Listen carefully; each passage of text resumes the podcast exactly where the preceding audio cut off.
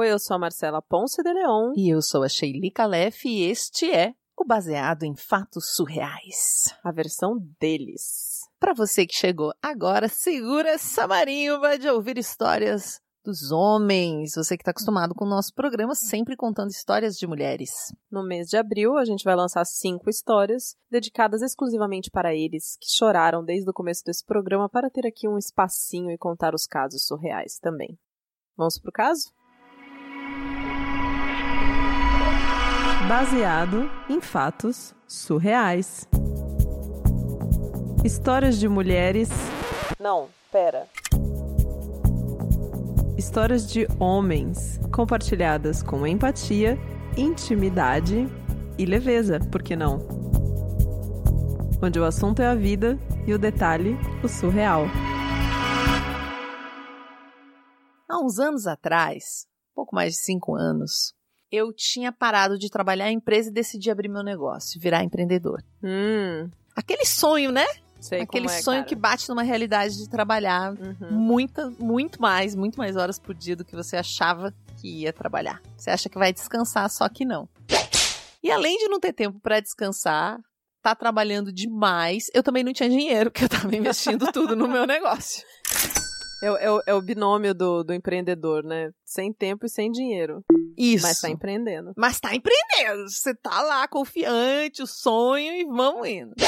Só que chegou uma hora que eu tava acabado, não aguentava mais, tava muito cansado mesmo. E eu não tinha dinheiro pra nada, eu não tinha dinheiro pra viajar, não tinha dinheiro pra fazer nada. Só que o meu melhor amigo tinha uma namorada fora do estado. Uhum. E volta e meia ele ia visitar essa moça. É, como era longe, ele também era fudido de grana, que nem eu. Ele pegava e ficava uns 15 dias lá. Quando ele ia, ele ficava um tempão. Uhum. E a gente conversando sobre essa situação, né, dos jovens empreendedores e Sim. autônomos, ele falou pra mim, olha, por que, que você não vai comigo pra casa da minha namorada? É uma cidade diferente, é uma cidade legal, você aproveita, conhece gente nova, ares novos, né? Sair daqui já vai dar uma... Uhum, uma... Já dá mais parecida. Eu pensei, sabe que essa é uma ideia bem legal?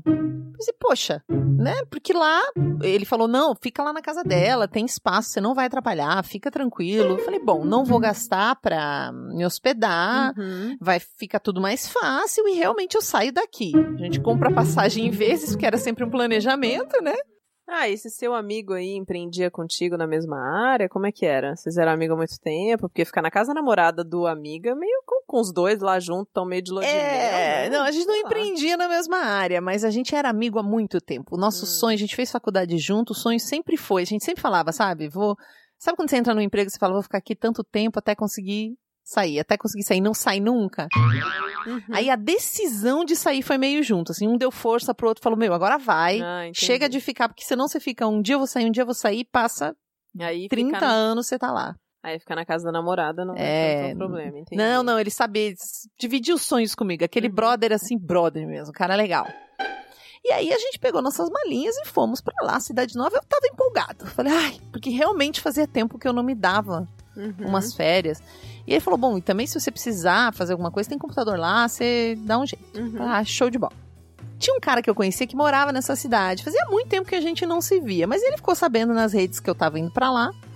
Me chamou pra uma cerveja Uhum. eu fui junto com o meu amigo e a namorada dele, foi ótimo, a gente se divertiu, é, conversou um monte, sabe? Puxa, eu realmente estava aproveitando as minhas férias, estava tranquilo.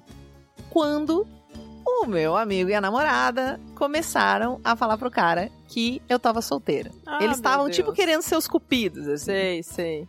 Ah, o Bruno tá solteiro, por que, que você não arruma uma amiga pra ele? Você não tem uma Uhum. amiga aqui na cidade que poderia se interessar? Olha que cara bacana. Aí os amigos começam a fazer, né? Aquela situação ridícula. Sei, sei Ai, como meu é. Deus, como eu sempre fiquei muito solteiro, eu sempre passei por essas situações. Ah, né? eu Eu, sou um cara meio tímido, eu já fico vermelho, assim, na hora, sabe? Sei, eu acho que se o seu amigo aí tava querendo era arrumar alguém pra você pra deixar ele em paz com a namorada, né? É uma probabilidade, é uma probabilidade. Mas eu acho que ele também queria me ver feliz, assim. Não é que eu não gosto de namorar, mas eu andava meio, sabe? Desde o último relacionamento, cabisbaixo, aquela coisa. Uhum. Fez uma propaganda. E aí o cara falou assim: Hum, já sei. aquela hora que dá medo. Já sei. Eu tenho uma pessoa perfeita pra você. Ah. Minha irmã. Eita! Minha irmã é maravilhosa. Pensa, eu fui olhando, isso, né? Você vai bicho? ficando nervoso. Minha irmã é maravilhosa, ela é linda, ela é bacana, ela é legal. Você vai ficar com a minha irmã, vai ser uma maravilha.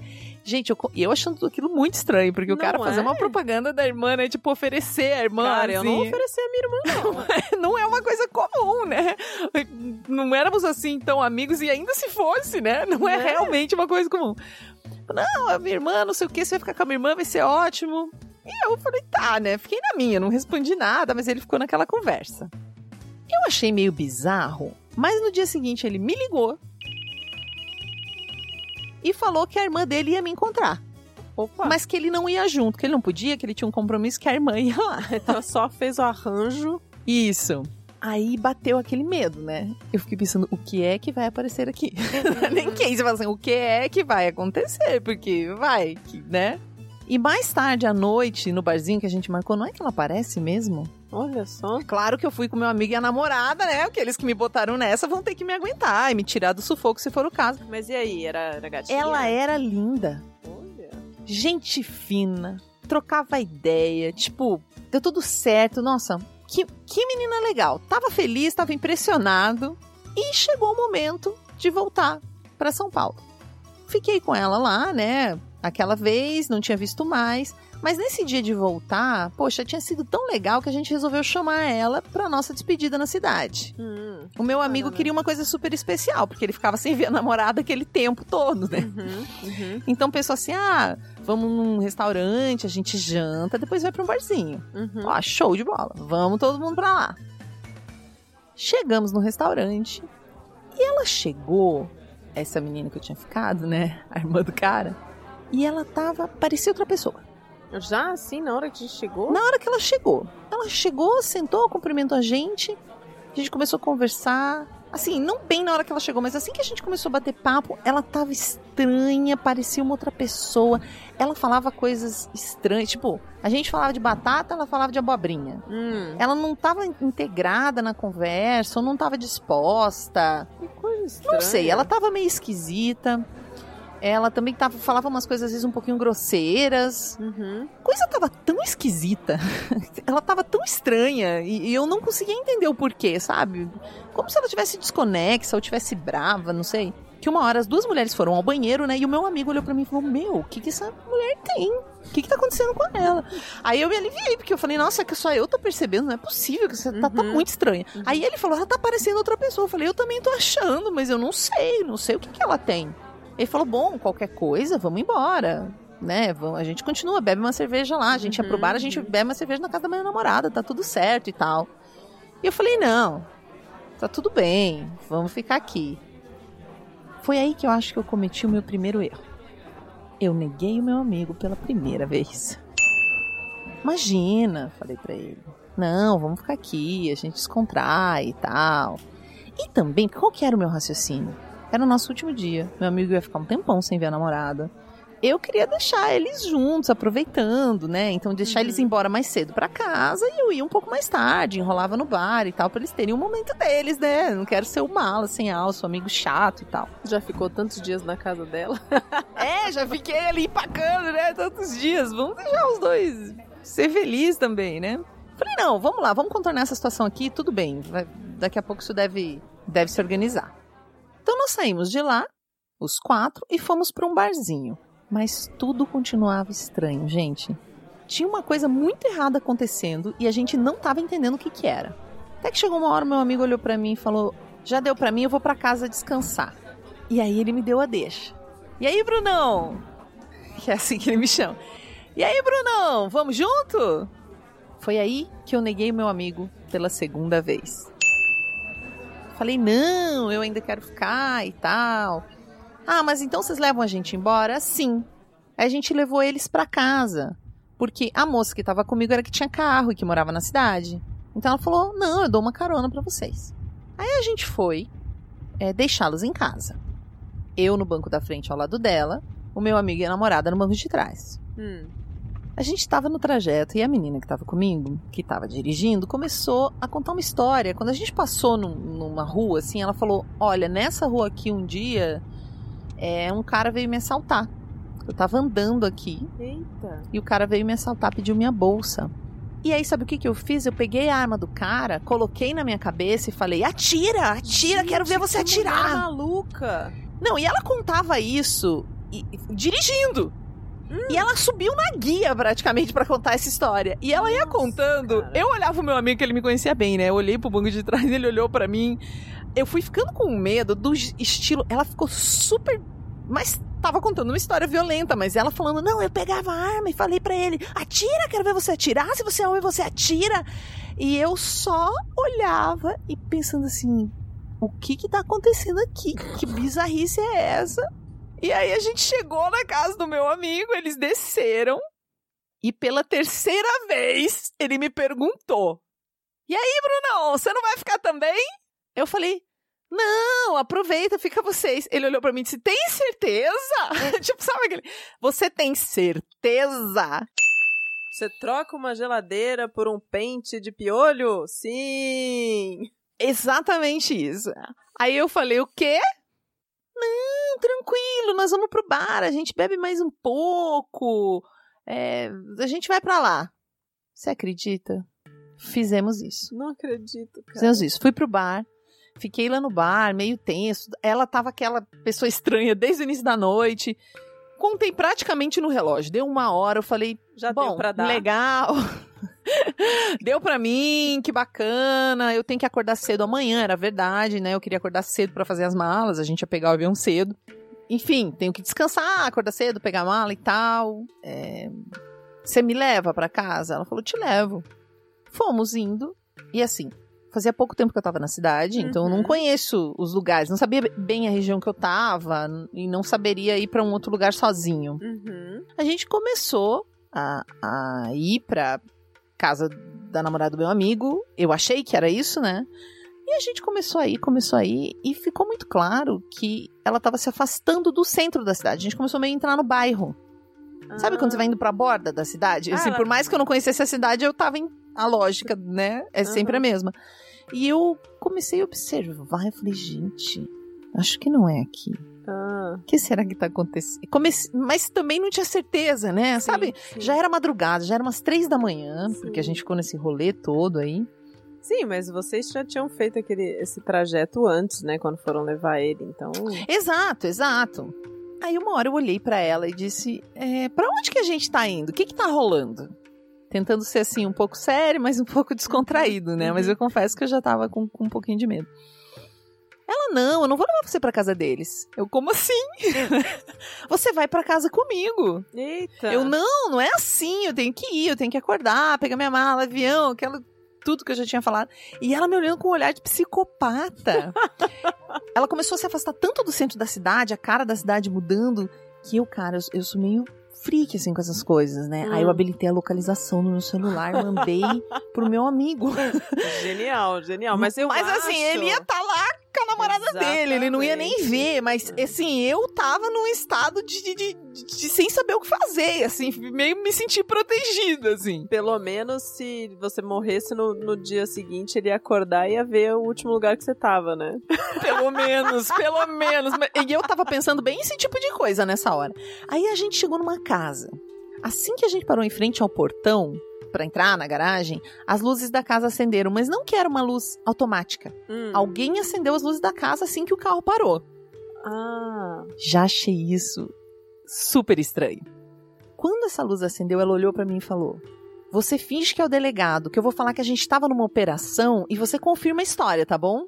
Eu o quê? Não, não, eu vou falar que a gente tava numa operação e você é o delegado. Caralho, mano, o que que tava acontecendo? E eu não conseguia nem exatamente perguntar pra ela, sabe? Aí ela, ela já pegou o carro, já entrou com o carro na garagem, eu com aquela cara de pastel murcho, não sabendo o que estava acontecendo ali.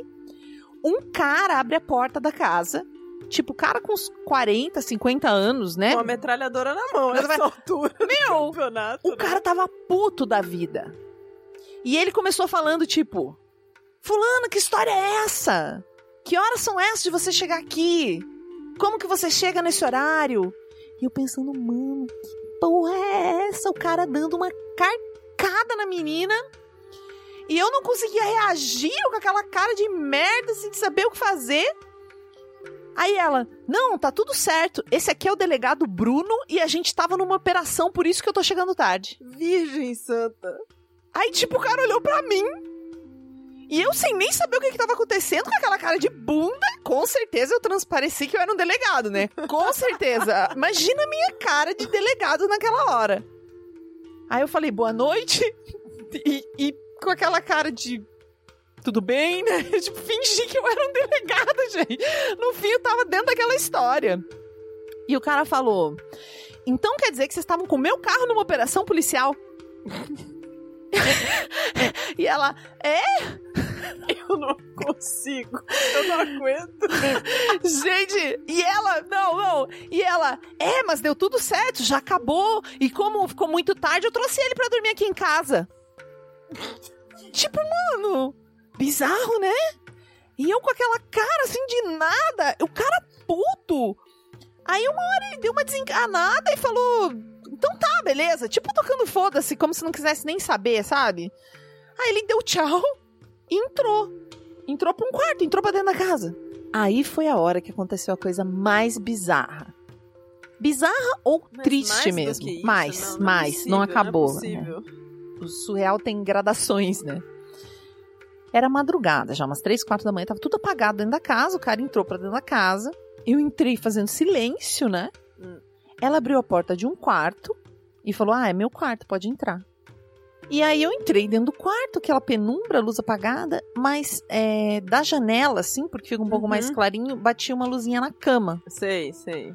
E aí eu olhei assim, a cama tava um pouco bagunçada, parecia que tinha uma pessoa deitada ali. Meu Deus do céu, o que que vem agora? Aí ela falou: pode deitar, pode deitar, a gente vai ficar aqui. Aí eu olhei pra cama, porque parecia que tinha uma pessoa, né? Aí ela, ah, não, peraí. Ela percebeu e tinha mesmo uma pessoa deitada na cama. Como assim, gente? Aí o que que ela fez? Aí ela chegou perto da pessoa e começou a cutucar a pessoa, assim, sabe quando você balança a pessoa? Pra pessoa acordar. Eita. Tipo, ei, Ué, mas... ei, acorda. Tava acordando a pessoa que tava na cama. hum, Aí a pessoa acordou. Tinha mesmo, a pessoa, a pessoa acordou. Eu, assim, parado. Gente, eu, mas eu e nada era a mesma Quem coisa. Era essa pessoa? Ela acendeu a luz, era uma criança. Ela falou: Filho, Eita sai aqui da sua porra. cama, vai dormir com seu avô. Puta que pariu. Filho, vai dormir com seu avô. Aí aquela criança, imagina uma criança sonolenta, tava lá no quentinho da cama, foi acordada, tordoada, levantou, saiu pela porta, foi indo em direção lá onde entrou o cara, que, que deve ser o avô, né? E essa criança devia ter uns seis anos. Era uma criança pequena. Gente, foi a coisa mais bizarra que eu já vivi. Como que alguém é capaz de tirar o filho no meio da madrugada da cama porque quer transar? Aquilo pra mim foi muito inaceitável. Eu falei, ó, me leva pra casa que eu quero ir embora. E não tinha Uber, não tinha táxi. E ela não queria me levar. Ela falou, ah, eu não tô bem, eu preciso descansar um pouco, eu tô muito cansada. Eu falei, tá, então vamos sair daqui a uma hora. Eu não tinha alternativa, não tinha como eu ir Ah. embora. É, você não conhece a cidade? Não, não conhecia nada, não tinha telefone de táxi, não existia Uber. Eu, aí eu combinei com ela, fiz um acordo. Então vamos sair daqui uma hora daqui. Hora tal, né? Que era, e já ia começar a nascer Uhum. o sol, gente. Essa hora já é, sei lá, umas quatro, quase cinco da madrugada. Eu fiquei ali, sentado na cama. Eu não tirei a roupa, nem nada. E ela ficou tentando transar comigo, como se estivesse tudo bem. Como se estivesse tudo de boas, tipo normal. Como se nada tivesse acontecido, né? Como se nada tivesse acontecido. Eu não cedi, eu fiquei acordado. Aí ela acabou caindo no sono, deu o horário, eu acordei ela. E ela me levou pra casa. Entrou no carro meio de cara fechada assim e me levou. Cara, que situação. Mas o mais bizarro da- dessa história. Tem mais ainda, pelo amor Não. de Deus? A história é essa. Mas o que, que ficou pra mim dessa história? Eu contei pro meu amigo, pra namorada dele, eles foram super solidários comigo, assim, compreenderam tudo o que aconteceu. Essa mulher que é muito sem noção, né? Mas a questão é que quando eu conto pra outras pessoas dessa noite, eu contei pra alguns outros amigos o que, que Uhum, tinha acontecido, a reação das pessoas, tanto homens quanto mulheres, é falar assim: Mas como assim você não transou com ela? Você já tava lá? por que, que você não transou? Você já tava lá, a criança já tinha levantado, já tinha saído da cama, por que você não transou com ela? E isso para mim é algo tão sem noção, tão imoral, vai, vai contra todos os meus princípios. Uhum. Como é que eu poderia? Eu não conseguiria nem imaginar compartilhar uma intimidade com uma pessoa assim, que faz uma coisa dessas, sabe? Então o que mais ficou para mim dessa história é isso, é como mesmo eu descrevendo em detalhes a situação, as pessoas acreditam que eu deveria ter transado com ela, porque eu sou homem, pela situação, não sei.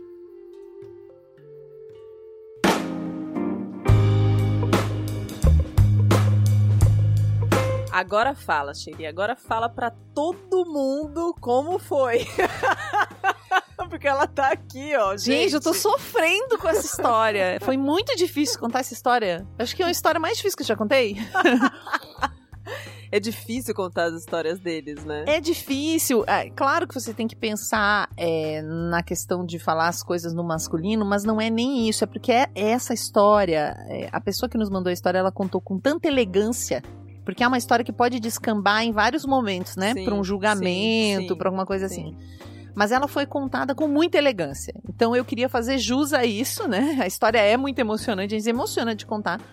Mas é muito impressionante mesmo. Você vai olhando assim, ele vai entrando num desespero e, e- e sem saber o que fazer, porque são histórias que a gente já viveu, né? Eu acho que isso também Uhum. me mexeu comigo. Uhum. Que quando a gente tem história de abuso sexual, de pressão, de coisas assim, de assédio, que isso é um assédio sexual, né? Sim.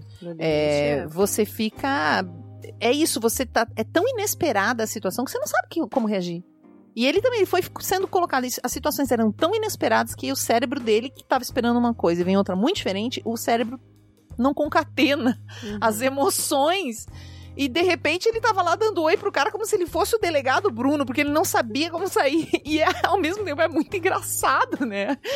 Meu Deus do céu, que sufoco. Olha, você, herói da nossa história de hoje, ó, tá de parabéns, porque é, é impressionante essa situação, né? Lidar com o assédio sexual, com essa essa imposição do outro sobre o nosso desejo é algo muito desconcertante. Não, e ainda mais quando tem essa cobrança cultural que ele mesmo aponta no final, né? De que o homem tem que dar conta do recado. E aí ele é julgado. Como assim você não, não transou com a mulher, né? Ela tava lá querendo transar com você, como assim você não transou, né? Isso é o que eu acho mais. Assim como ele, acho mais maluco de toda essa história, né? E ele chegou a contar que muitas mulheres falaram isso pra ele, né? De inclusive trazer a questão de, pô, se a mulher quer dar, tem que comer, não pode negar. E aí? Socorro, gente. Socorro. Bom, você que tá com a gente aqui até agora já sabe que nós estamos contando excepcionalmente numa temporadinha aí especial em abril casos deles. É, o nosso episódio vai sair na quinta-feira, né, Sheili? Continue Sim. conectado, como sempre. Conta pra gente o que achou desse caso lá no Twitter, arroba BFSurreais. E, claro, se você quer ajudar o nosso projeto a continuar, apoia.se barra BF Surreais. Com um pouquinho de dinheiro por mês, você já contribui para que esse podcast chegue aos seus e a outros ouvidos maravilhosos. E até o próximo caso surreal. Acompanhe Mulheres Podcasters. Este podcast foi editado por Débora Veiga Ruiz.